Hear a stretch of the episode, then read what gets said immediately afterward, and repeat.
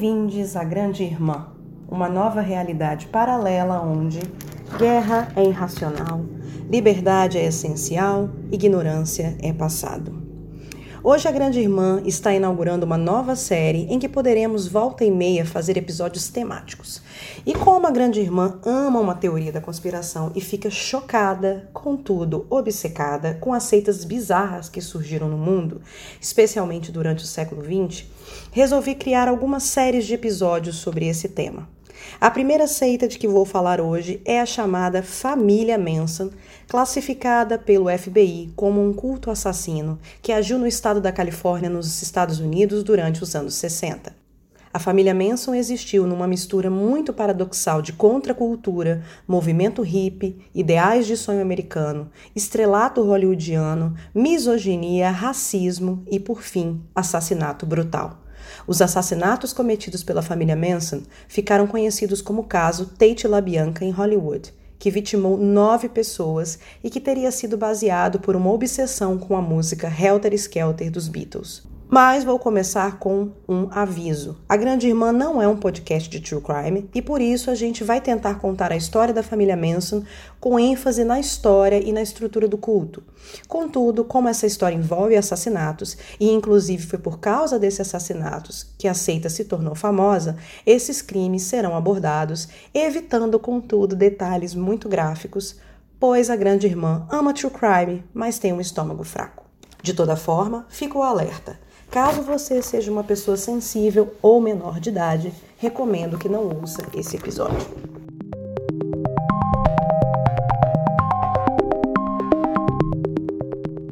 Vamos começar, gente, perguntando o que é uma seita ou um culto, afinal. A palavra seita vem do latim secta, que significa seguidor. Geralmente, uma ou mais pessoas fundam uma seita quando passam a divergir do pensamento tradicional, acumulando seguidores nessa nova forma de pensar. Muitas vezes, as seitas têm um fundo religioso ou espiritual, em que as pessoas seguidoras se unem em torno de um líder. Muitas vezes, tal líder é considerado como um ser superior e se torna o guia intelectual e espiritual da seita, e geralmente é quem cria as normas e as leis dessa seita. A seita não tem necessariamente um sentido negativo, pode apenas representar uma dissidência de uma religião ou de uma filosofia mais hegemônica. Seitas e cultos geralmente são utilizados como sinônimos, já que um culto seria um conjunto de atitudes e ritos pelos quais se adora determinada divindade, mesmo que essa divindade seja uma pessoa. Mas aqui nós vamos falar das seitas bizarras, normalmente cultos isolados e fechados para o mundo, com regras estranhas e aberrantes. Aquelas seitas que culminaram em crimes, desastres e até suicídios em massas de seus membros. E principalmente aquelas seitas cujo líder se aproveitou de seus seguidores ou os manipulou até chegarem a extremos inimagináveis. A família Manson, por exemplo, se encaixa nessa classificação e pode ser considerada um culto ou uma seita bizarra. E segundo as classificações de homicídios do Crime Classification Manual do FBI, pertence à classe dos cultos assassinos, geralmente formados por pessoas com excessiva devoção ou dedicação a ideias, objetos ou pessoas, cujos objetivos primários são de sexo, poder ou dinheiro e que são desconhecidos para a sociedade geral. E, claro, acabam se tornando criminosas.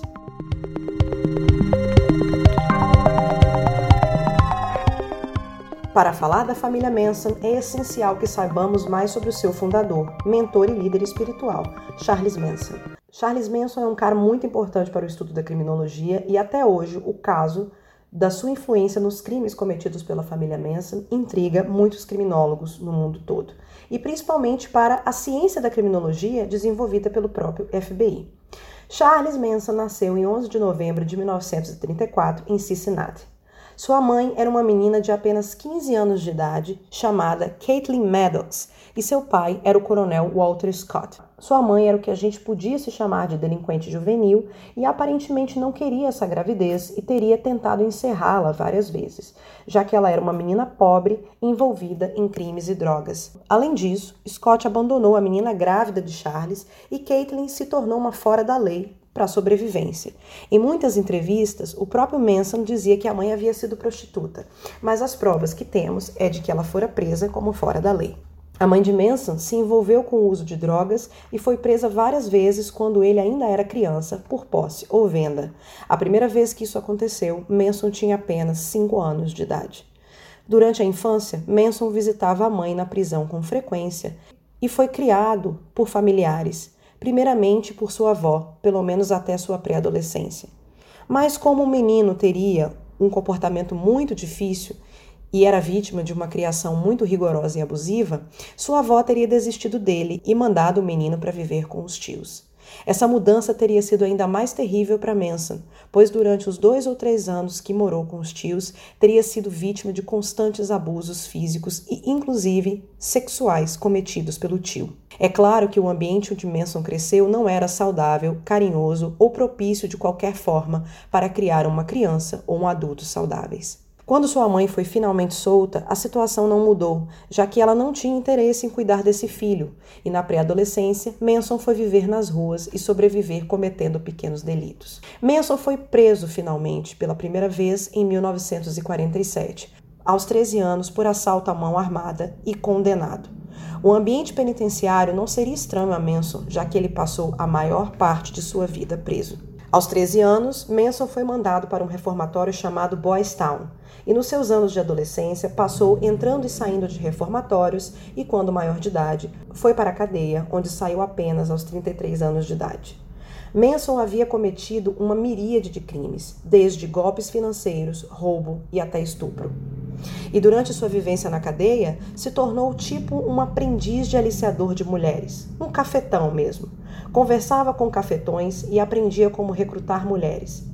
Inclusive, dizem que ele falava sobre filosofias pouco conhecidas e teria lido o livro Como Fazer Amigos e Influenciar Pessoas, publicado em 1934 e escrito por Dale Carnegie. Manson era conhecido por ser profundamente manipulador e, depois de solto, passou a explorar essa característica para convencer mulheres jovens e frágeis a se juntarem a ele. Foi também na prisão que ele teve contato com uma das grandes paixões de sua vida, os Beatles, e se tornou totalmente obcecado pelo quarteto de Liverpool.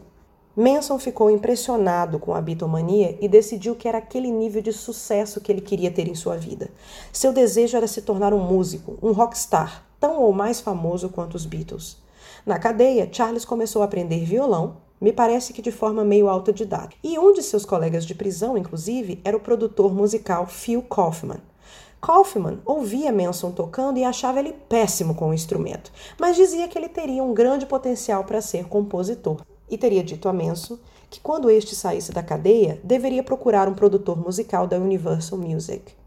Em 1967, Manson foi solto finalmente. E, na verdade, teria relutado em sair da prisão, já que na rua ele não tinha para onde ir, nenhuma família que pudesse abrigá-lo. Mesmo assim, ele se deparou com um crescente movimento hippie e de contracultura e também da loucura de Hollywood.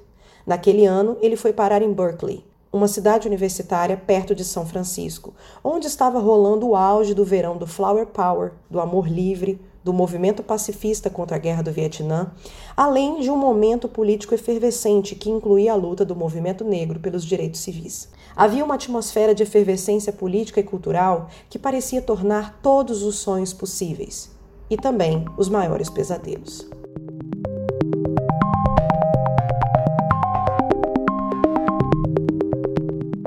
Em 1967, ainda em Berkeley, Manson utilizou pela primeira vez o seu, por assim dizer, poder de persuasão e fez sua primeira seguidora, a bibliotecária Mary Brunner, que trabalhava na universidade. Mary tinha 24 anos e era uma moça tímida, mas posteriormente ficou conhecida como Mother Mary e chegou a ter um filho com Manson em 1968. Como muitas famílias, a família Manson se formou a partir de um casal, um casal bem pouco convencional.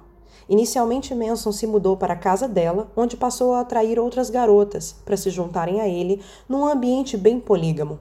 Então, Mary saiu do emprego e passou a seguir Manson, inclusive indo para São Francisco. Nesse momento de aparente liberdade total e efervescência cultural, São Francisco atraía todo tipo de pessoa, inclusive uma juventude rebelde e um pouco perdida que fugia de casa, o que seria o caso de outra importante seguidora de Manson, Lynette Fromm. Em um dia em Venice Beach, Manson encontrou uma menina chorando em um dos bancos, pois havia fugido de casa. Era Lynette, que viria a ser conhecida como Lynette Squeak From, uma das seguidoras mais fanáticas e malucas de Manson. Com ela, Manson também utilizou sua imensa capacidade de manipulação, se aproveitando do seu aspecto vulnerável. Manson passou aquele caô nela e teria dito que na cidade ele era conhecido como o jardineiro, pois cuidava de todas as flores ali. Squeak From depois contou em entrevista que todo esse papo furado fez parecer que ele estava lendo a mente dela. E aí ela pegou suas coisas e se juntou a ele. Na sequência, a próxima protegê de Manson seria Patricia Cranwinkle, posteriormente conhecida como Katie. Segundo Kate, no dia que se conheceram, os dois passaram cinco horas na cama, fazendo sexo e conversando, e que ele teria apresentado um mundo novo e extraordinário para ela, e que assim ela prometeu que o seguiria para sempre. Vocês já estão sentindo o cheiro de encrenca daí, né, gente? Na sequência, Manson atraiu Susan Atkins, codinome Sadie, que era uma ex-dançarina exótica que trabalhava em festas da região. Foi assim que Manson conquistou seu primeiro secto, o mais fiel, ainda em 1967.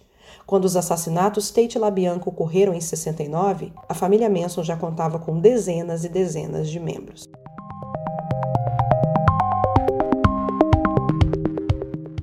Quando reuniu seu pequeno culto com quatro seguidoras profundamente fiéis, ligadas emocional e sexualmente a ele, Manson decidiu ir atrás do seu grande sonho de estrelato que havia nascido ainda na cadeia com estímulos de Phil Kaufman.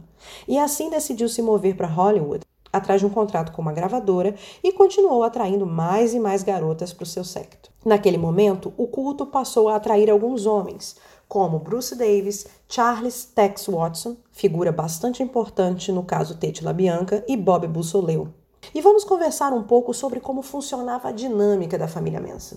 Quando eu disse que Manson se treinou como aliciador de mulheres, cafetão, obviamente eu estou falando de um cara profundamente misógino e posteriormente de uma seita muito misógina. As moças, que vou chamar de meninas Manson daqui para frente, eram ferramentas e peões que Manson utilizava para conseguir tudo. Como? Novos seguidores homens, que seriam seus capangas, atraídos por oferta de sexo com elas, ou seja, Manson prostituía as meninas. Segundo, o corpo das meninas também era utilizado como ferramenta de troca para drogas, dinheiro e locais de estadia. Terceiro, elas eram responsáveis por conseguir comida revirando lixo de supermercado. E cozinhavam, limpavam e tomavam conta desses homens. E o sistema era tão exploratório que elas conseguiam a comida, cozinhavam e mesmo assim comiam apenas os restos, pois os homens tinham que comer primeiro. Essa rotina continuou assim, numa busca por esse tal estrelato que Manson tanto queria, quando, em meados de 1968, Katie, ou Patricia Cranwinkle, junto com outra seguidora chamada Ella Joe, pegaram carona com Dennis Wilson, baterista da banda Beach Boys, que era um sucesso estrondoso na época. Dennis, obviamente interessado nas meninas, convidou-as para passar a tarde com ele em sua casa, comendo biscoitos com leite, que deve ser o código para alguma sacanagem, com certeza. Depois elas foram embora e o Denis saiu de casa. Quando ele voltou à noite, estava rolando uma festa petit comité na casa dele, o que não era exatamente estranho, porque Wilson costumava deixar a chave com os amigos e a casa aberta para essas festas. Contudo, um dos convidados da festa, Wilson não conhecia. Era Charles Manson, e como ele tinha um aspecto estranho, Wilson achou que o cara fosse fazer mal a ele. Mas para provar que ele era um cara paz e amor, Manson teria se ajoelhado e beijado os pés de Wilson. Uma vibe meio Jesus Cristo, né, gente? Wilson gostou de Manson e permitiu que este ficasse com ele na casa. Mas não um fim de semana, nem uma semana. A família Manson passou a morar na casa de Wilson. Inicialmente, Wilson gostava da companhia de Manson e da família e achava o Manson muito enigmático e meio mágico, tanto que o apelidou de o Mago. Wilson também curtiu o som produzido por Manson e o amigo dele, Neil Young, tentou fazer com que a Warner Brothers assinasse um contrato com Manson, mas esse contrato nunca saiu. Então o próprio Wilson decidiu ele mesmo colaborar com Manson, tentar colocá-lo no showbiz. Mas isso meio que não deu certo, porque depois de algum tempo, naquela convivência toda ali, Wilson começou a perder a paciência com essa longa estadia da família Manson e estava gastando rios de dinheiro com esse povo. Dennis Wilson começou a perceber que a personalidade de Manson não era do mago, sábio e enigmático, mas sim de uma pessoa desequilibrada, macabra e meio sádico. Um criador de problemas na. Manson passou a assustar tanto Wilson que este ficou com tanto medo de mandar a família embora que acabou ele mesmo se mudando da casa, bem à francesa. Como a casa era alugada, Wilson deixou por conta do proprietário da casa e da imobiliária para expulsar esses baderneiros. A música que Wilson iria gravar com Manson acabou sendo feita. Seu nome original seria Cease to Exist, mas foi gravado oficialmente como Never Learn Not to Love e teve sua letra modificada da original, coisa que Manson foi totalmente contra. Essa traição deixou Manson full pistola, ainda por cima seguida da expulsão deles da casa de Wilson.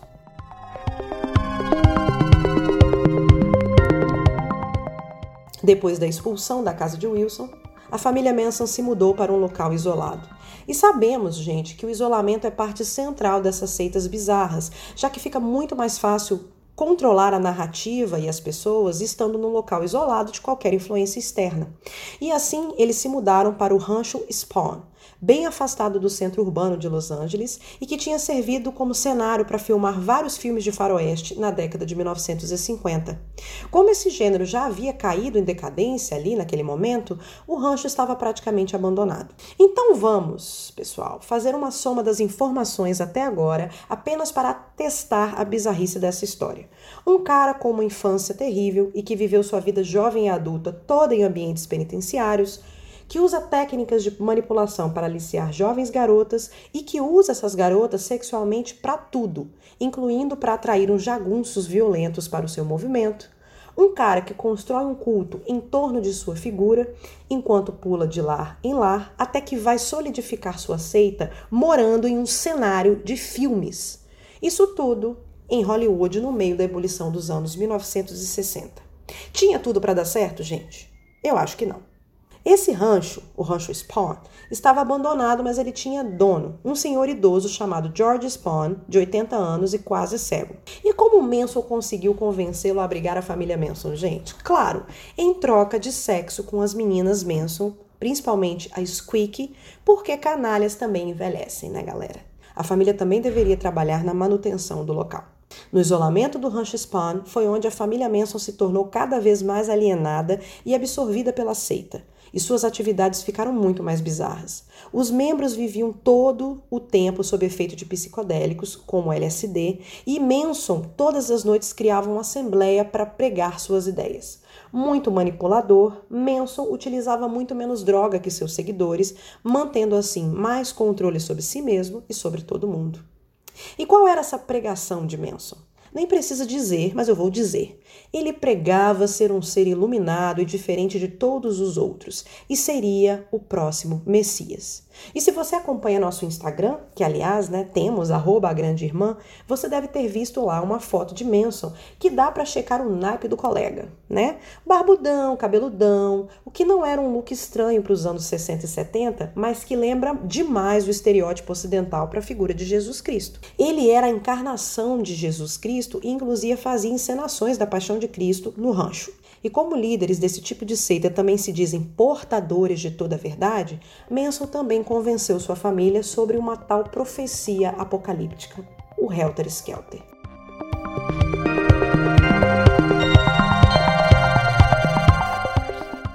Helter Skelter foi uma música dos Beatles lançada em 68 que falava sobre uma montanha russa na Inglaterra. Em um trecho da música, diz: Helter Skelter está chegando e está vindo rápido. Porém, Charles Manson tinha uma interpretação muito maluca e profundamente racista dessa música. Como uma visão reacionária dos movimentos pelos direitos civis americanos e a fama dos Panteras Negras, Manson defendia que tinha tido uma visão de um futuro muito próximo, onde um povo negro iria dominar o mundo e matar vários brancos. Contudo, após essa revolução e carnificina, os negros não saberiam o que fazer com aquele poder todo, com a soberania do mundo. Uma pausa aqui para consternação muda. E então seria a família Manson os escolhidos para salvar o mundo desse verdadeiro Black Power global. A família Manson era formada exclusivamente por pessoas brancas, óbvio, e Manson, o mago, o Messias, dizia que seus seguidores eram elfos, fadas e outros seres mitológicos e usariam esse seu poder sobrenatural para salvar o mundo dos pretos.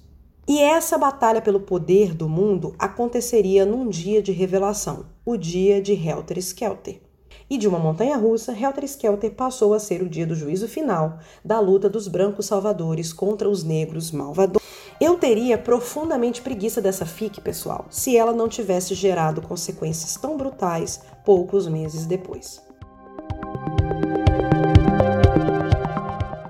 Em determinado momento, no rancho viviam algumas dezenas de pessoas e, e, ele também era frequentado por muitas pessoas de fora, incluindo Dennis Wilson, que apesar daquele rolê todo, ainda continuava próximo da família. Junto com Wilson, também ia Terry Melcher, cantor e produtor musical, componente dos Beach Boys e da banda The Birds, e filho de ninguém menos que a atriz hollywoodiana Doris Day. Então Manson começou ali a pressionar Melcher para ir ao rancho para escutar suas músicas e poder lançá-lo finalmente à carreira musical. Manson insistiu tanto que Melcher resolveu marcar um belo dia para assistir os shows Manson e Família, que seria no dia 19 de março de 1969.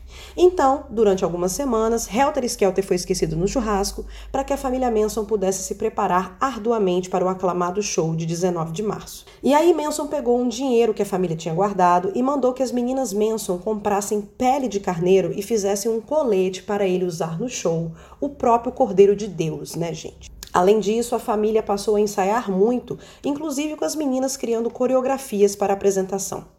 E aí, meus amores, foi aquele meme, né? Chega dia 19 de março, todo mundo preparado e. E eles não vieram falar com a gente. Terry Melcher não apareceu no show, pessoal. E Manson ficou mais full pistola ainda. E aí ele foi atrás de Melcher na casa do cara, no emblemático número 10.050 da Cielo Drive, em Beverly Chest, Los Angeles. Manson chegou lá de noite, bateu na porta, atendeu um outro homem desconhecido que disse que simplesmente Terry Melcher não vivia mais ali. Quem vivia na casa agora era Roman Polanski, que merece inclusive um parágrafo aqui apenas para dizer que se tornou um criminoso acusado de pedofilia depois, e sua esposa, a atriz em ascensão Sharon Tate. Nikki, a própria Sharon Tate herself, gravidíssima de oito meses, apareceu na porta ela estava sendo fotografada pelo homem que abriu a porta, que era um fotógrafo amigo dela. Eles se olharam e aí Manson partiu, deixando Tate com uma impressão horrível dele. Em maio daquele ano, Manson conseguiu finalmente falar com Melcher e este realmente foi ao rancho para assistir a tal apresentação. Melcher chegou lá, viu a apresentação com direito a coreô das meninas faméricas da família e, claro, não ficou nem um pouco impressionado com a música. O que o impressionou mesmo foram as péssimas condições em que aquelas pessoas viviam. E deu 50 conto para o Manson ali fazer o quê? Pagar metade do motel? Não, para ajudar a comprar comida ou outra coisa. Manson, contudo, contou aos seguidores que aquele dinheiro não era uma esmola, mas sim um adiantamento de um contrato verbal que Melcher e ele teriam feito. Contudo, gente, a gente sabe que Melcher não prometeu nada. E nesse ponto da história, Manson realmente se desequilibrou totalmente e a família voltou a viver totalmente em função do Helter Skelter. Manson começou a treinar a família Manson para o dia do fim do mundo e comprou armamento para eles, que ficavam inclusive usando as meninas Manson de alvo. Contudo, uns dois meses passaram e mais uma vez. E eles não vieram Helter Skelter não chegava e os seguidores começaram a se questionar o que estaria errado. E sabemos que nada é pior para um líder de seita do que a leve centelha da desconfiança brotar entre seus seguidores. E aí Manson decidiu que se Maomé não vai à montanha, a montanha vem a Maomé e que eles é que deviam começar o Helter Skelter. A partir de agora, eu vou descrever a cadeia de acontecimentos que levou membros da família Manson a cometerem o assassinato de nove pessoas nos dias 9 e 10 de agosto de 1969. Mais uma vez, faço um aviso para pessoas sensíveis que talvez deviam evitar ouvir essa parte. O processo do Helter Skelter real, que desembocou nos assassinatos Tate LaBianca, começou ainda no mês de junho de 1969, quando Tex Watson, braço direito de Manson, resolveu aplicar um golpe em um traficante negro chamado Burded Crow, conhecido como Lot Sapopa, para levantar uma grana para financiar o Helter Skelter. Tex disse a Lotsapopa que conhecia um vendedor de drogas que vendia uma maconha de alta qualidade e queria comprar essa maconha para o pessoal do rancho. Mas esse tal traficante só venderia a partir de 25 quilos de droga e a família não teria dinheiro para pagar. Então qual seria o acordo? Lotsapopa compraria a droga e poderia revendê-la. O Tex que teria que ser o atravessador, pois o tal traficante só venderia a droga exclusivamente para ele. E Tex Watson, gente, deve ter feito um curso com Manson sobre a arte de manipular o one-on-one, já que Lotsa Popa, traficante velho de guerra, caiu nessa história furada e entregou um montante de dinheiro para ele. Não havia nenhum traficante, obviamente, e Tex apenas fugiu com o dinheiro. O engano de Bernard Crown não demorou muito e o traficante exigiu o dinheiro de volta ou então iria ao rancho Spawn com seus capangas e mataria todo mundo. Contudo, Charles Manson, psicopata puro, decidiu que para acabar com aquela história, a família Manson teria que matar Crow Lotsapopa primeiro. Então Manson foi até a casa do traficante e atirou no cara para matar. Depois voltou ao rancho dizendo à família que o Helter Skelter estava em vias de começar porque ele tinha matado um pantera negra, gente. Sim, ou Manson mentiu, ou ele realmente achava que por Lotsapopa ser negro e ser criminoso, ele automaticamente pertencia aos Panteras Negras. Olha a viagem do racista. De toda forma, aviso aqui que Lotsapopa não morreu nesse atentado, mas ficou internado no hospital. Contudo, essa ação foi que convenceu finalmente a família da iminência do Helter Skelter e deu a Manson a seguinte ideia: a família Manson cometeria crimes e arrumaria meios de culpar os Panteras Negras por tais ações. Outro evento envolvido indiretamente nos assassinatos foi uma treta com os motoqueiros da gangue Straight Satan, que era gente boníssima, né? A família Manson e essa gangue costumavam negociar algumas coisas e tinham algumas relações em comum quando a família Manson pegava drogas da gangue em troca, mais uma vez, de sexo com as meninas Manson. Quem se envolveu nessa treta dessa vez foi o capanga Bob Bussoleu, que eu citei anteriormente, que inclusive era hippie, ator, músico e um seguidor de Manson nas horas vagas. Bussoleu vendeu um pacote de mescalina, que é um alucinógeno extraído de cactos peyote, que são originários do Texas, e cobrou mil dólares. Contudo, os Straight Satans voltaram lá no rancho reclamando que a droga era horrorosa, de péssima qualidade e exigindo essa grana de volta. E dessa confusão saiu o primeiro assassinato consumado feito pela família Manson, que vitimou Gary Hinman, que era um professor de música e um pequeno traficante responsável pela tal mescalina. Em 27 de julho de 69, 13 dias antes do caso Tate LaBianca, Bussoleu, Charles Davis, Susan Atkins, a Sadie, e a Mother Mary, a Mary Brunner, foram à casa de Riemann exigir o retorno do dinheiro que eles haviam gastado com a mescalina antes. Riemann se negou a devolver o dinheiro, no que foi extensamente espancado pelo banco, até que ele prometeu que ia passar a posse dos seus carros para Manson, já que eles não tinham mais o dinheiro. Então a família ligou para Manson e perguntou se ele aceitava aquela negociação. Manson disse que não e logo depois apareceu na casa de Riemann portando uma espada com a qual ele decepou a orelha do professor. No fim, Bussoleu matou Gary Heeman com uma, uma, faca e utilizou seu sangue para escrever na parede da casa porquinho ou porco político, political piggy, e desenhou uma pata de pantera, que era o símbolo dos panteras negras. Entendeu agora quando eu falei da estratégia de culpar os panteras pelos crimes da família Manson? E aí você me pergunta, essa estratégia deu certo?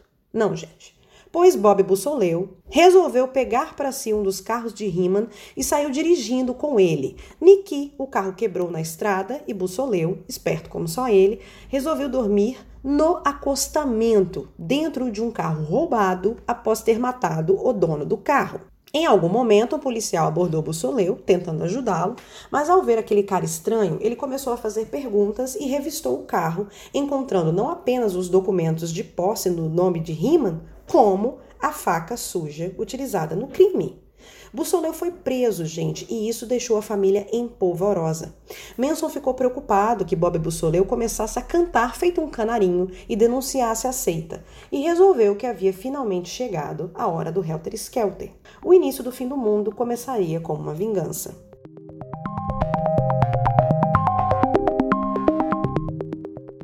Manson escolheu um grupo, já que ele mesmo raramente se envolvia diretamente nos crimes, para invadirem a casa de número 1050 na Cielo Drive, pois ele tinha certeza que o Melcher ainda morava lá e de que aquele fotógrafo estaria mentindo. E, gente, isso seis meses depois do perdido que Melcher tinha dado nele. Porque a vingança é um prato que se come podre. Manson escolheu Linda Kasabian para ser a motorista, pois ela era a única que tinha uma carteira válida na Califórnia, Tex Watson para liderar, Susan Atkins, a Sadie, e a Patricia Krenwinkel, a Katie, para formar esse bando. Era dia 9 de agosto de 1969. O grupo chegou aos portões da casa dos Polanski e Tex Watson subiu em um poste e cortou a fiação da telefonia. Eles invadiram a propriedade pulando o portão.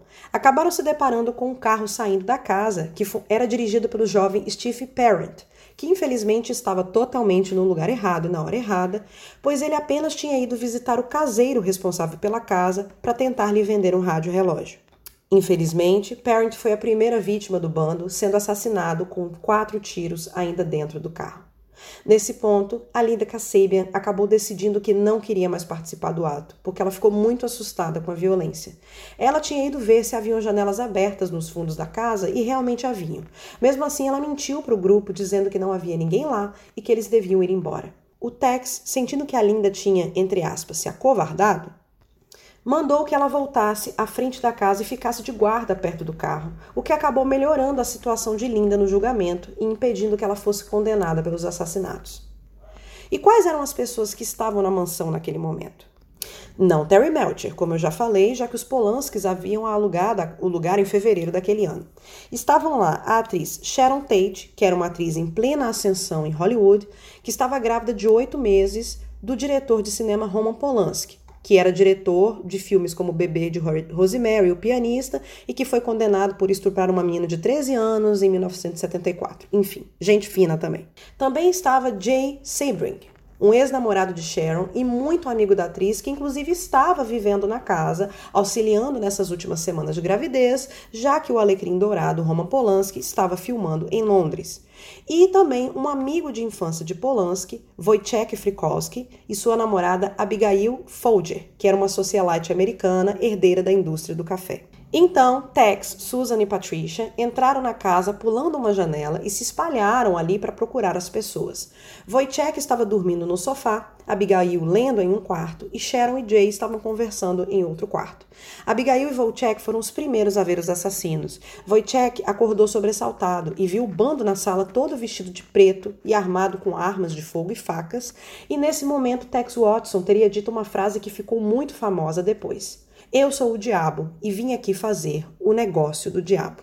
E eu não preciso dizer que foi exatamente isso que eles fizeram. O Tex cometeu o assassinato de Jay Sebring com tiros e golpes de faca. A Patricia Krenwinkel foi a assassina de Abigail Folger, que mesmo esfaqueada múltiplas vezes, ela fugiu e correu para o jardim da casa, onde ela acabou falecendo. Wojciech foi assassinado pelo grupo como um todo com múltiplos golpes de faca, inclusive foi a vítima mais atacada. E a última a morrer foi a Sharon Tate, que teria sido assassinada a facadas por Susan Atkins. Contudo, anos depois, a Susan, que havia inicialmente confessado o crime, mudou seu depoimento, dizendo que o responsável pela morte de Tate teria sido Tex Watson. Na saída, Susan utilizou de uma toalha para escrever a palavra porco, pig, na porta da casa, mais uma vez tentando incriminar os Panteras Negras por aquele crime extremamente violento e brutal. Saíram do carro e pararam em uma casa vizinha para usar uma mangueira e tentaram se limpar do sangue, Contudo, o vizinho surpreendeu no ato e mandou que eles fossem embora. Esse vizinho, posteriormente, foi uma testemunha fundamental, principalmente porque, vendo aquela galera estranha, ele acabou anotando a placa do carro daquele pessoal. Voltando ao rancho, o bando contou a Manson como as coisas tinham acontecido e Manson, galera, resolveu voltar à cena do crime para checar o trabalho de seus rebentos. Inclusive, eles alteraram a cena do crime um pouco, até colocando uma bandeira dos Estados Unidos em cima do sofá. Os corpos, infelizmente, foram encontrados no dia seguinte por uma empregada.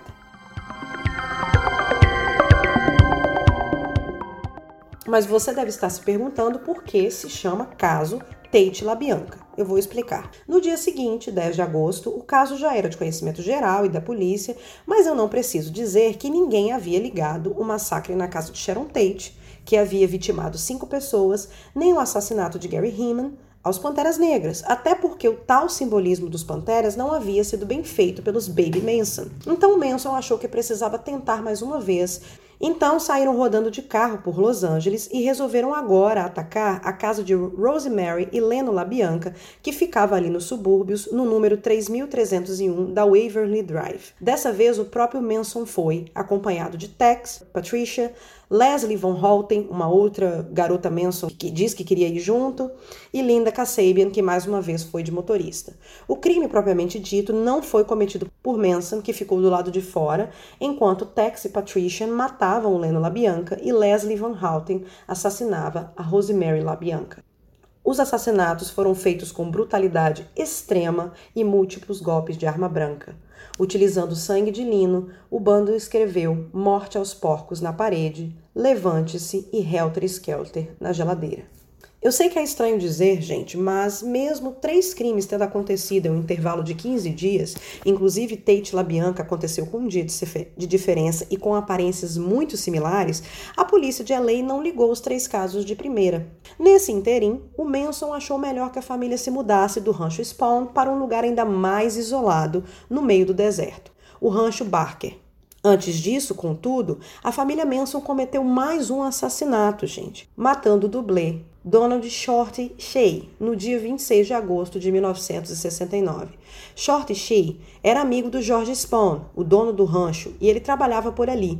E ele detestava o Manson e sua família e vivia dizendo a Spawn para mandar aquele povo embora. Então, após aquele frenesi de assassinatos, a família Manson matou o Shea também. O corpo de Short, infelizmente, só foi encontrado oito anos depois, em 1977, o momento quando a sua morte foi vinculada à família Manson O Barker Ranch ficava localizado no chamado Vale da Morte, Death Valley, que é um deserto ao norte da Califórnia, perto do deserto do Mojave. E naquele lugar, a vida da família Manson ficou cada vez mais louca, enquanto eles ficaram por ali procurando um mítico poço sem fundo, uma cidade subterrânea perdida, provavelmente inventada por Manson, onde essa galera poderia se esconder até o fim do Helter Skelter, enquanto evoluíam miticamente para os elfos e fadas. Contudo, enquanto a família estava por ali tentando encontrar essa cidade Digimon no deserto do Death Valley, em 1 de outubro de 69, a Susan Atkins e mais uns Baby Manson lá haviam sido presos por roubo de carros na Califórnia. E louca como só ela, ela passou uns dias se gabando para as outras detentas que ela havia matado a Sharon Tate. Uma dessas detentas, Ronnie Howard, resolveu fazer um acordo com a polícia, delatando Atkins em troca da redução de sua pena. E assim, em 12 de outubro de 69, a polícia invadiu o rancho Barker com a intenção de prender Patricia Krenwinkel, Tex Watts, que acabou fugindo, e Charles Manson, que inclusive foi encontrado escondido dentro de um armário. Os julgamentos de Manson em família começaram em dezembro de 69, inclusive com algumas cenas históricas, como por exemplo Patricia, Leslie e Susan saindo da cela para serem julgadas, vestidas como fadinhas hippies, de mãos dadas, sorrindo e cantando. Enquanto isso, outras meninas Manson ficavam sentadas em protesto na porta do tribunal e estavam por ali acampadas desde as prisões. A Linda Kasabian Aquela que fora cúmplice e motorista dos assassinatos tornou-se uma testemunha central no caso, juntamente com uma outra ex-menina Manson chamada Barbara Hoyt. Porque, além da Linda Kasabian ter sido uma testemunha ocular, uma cúmplice dos assassinatos, ela e a Bárbara puderam contar absolutamente tudo sobre a família, o jeito que a família funcionava e os crimes. E por causa desses testemunhos, que Manson foi condenado pelos casos mesmo não tendo participado fisicamente dos assassinatos. Afinal de contas, como as moças contaram, ele era o mentor, o Messias e o mandante dos massacres. Em dezembro de 71, as três acusadas e Manson foram condenadas à morte. Mas como em 1977 a pena de morte deixou de existir na Califórnia, a pena dos quatro mudou para prisão perpétua. O que eu concordo, gente, porque eu não sei vocês, mas eu acho que já tinha morrido gente demais nessa história. Ocorreu o mesmo com Tex Watson, mas em um julgamento separado, e também com Bob Bussoleu, que vocês vão lembrar que já estava preso. E o que aconteceu com a família Manson, afinal? Atualmente, Tex Watson e Bob Bussoleu continuam presos, assim como Patricia e Leslie.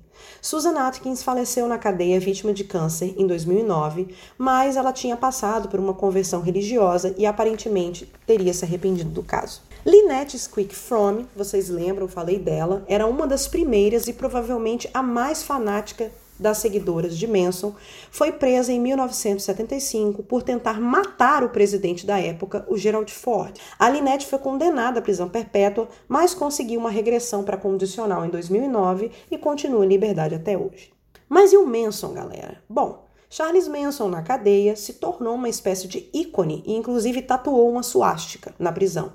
E continuou sendo um maluco admirado por muita gente doida. E continuou, inclusive, tendo seu fã-clube, até falecer, aparentemente de causas naturais, em dezembro de 2017. Vale ressaltar que, ao todo, Charles Manson passou apenas 15 de seus 83 anos de idade em liberdade. Viveu praticamente toda uma vida na prisão. A família Manson e seu líder se tornaram uma espécie de mito popular americano, inclusive com várias bandas fazendo covers das músicas de Manson. O cover mais famoso é Look at, you, Look at Your Game Girl, gravado por ninguém menos que os Guns N' Roses, que depois deu o maior bafafá. Temos também o caso do Marilyn Manson, que criou seu nome artístico numa junção muito doida de Marilyn Monroe e Charles Manson. E o caso mais emblemático do Nine Inch Nails, a banda que gravou um álbum completo em 1993 no número 10.050 da Cielo Drive, que foi alugada pela banda com o direito né, de gravar uma música chamada Pig. Aliás, o vocalista da banda levou a porta da frente da casa com ele. Lembra a porta onde a Susan Atkins pichou o Pig? E aí, gente, em 1993, depois desse bafafá com Nine Inch Nails, a casa foi finalmente demolida.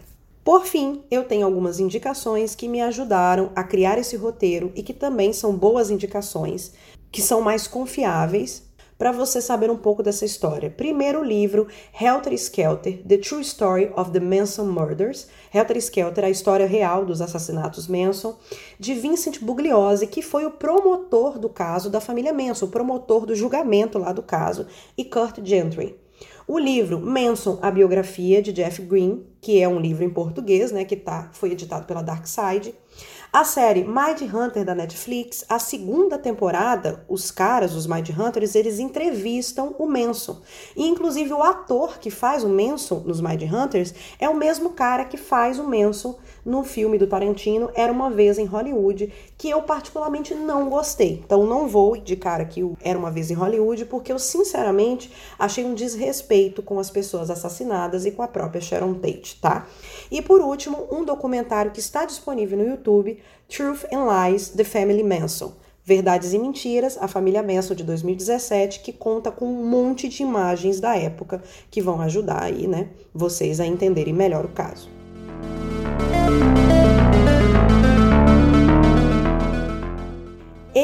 Era o episódio de início da nossa série Seitas Bizarras, que deve ter um episódio aqui e ali, e eu gostaria de convidar você que chegou por aqui a conhecer mais sobre o podcast A Grande Irmã, que é esse podcast teoricamente quinzenal, mas que está sendo praticamente mensal, aonde eu venho trazendo casos de literatura e cultura pop, principalmente na área de ficção científica, casos emblemáticos, fantasia, conspirações e outros assuntos.